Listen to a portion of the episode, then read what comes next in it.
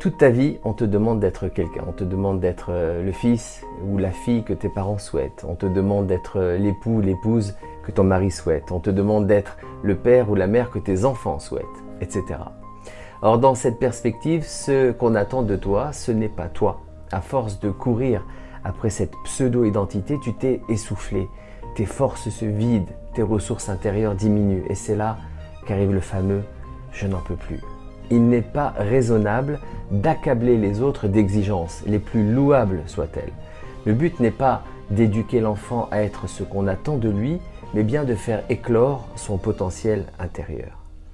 Il ne s'agit pas d'exiger de ton conjoint qu'il soit une image préfaite de l'époux ou épouse que tu as en tête, mais de recueillir la meilleure version de lui ou d'elle-même par la prière et par des paroles encourageantes.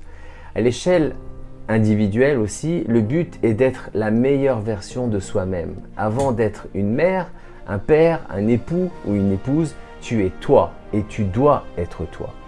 Alors, courage, sois toi-même, tu ne pourras donner à ta famille que si tu es toi-même.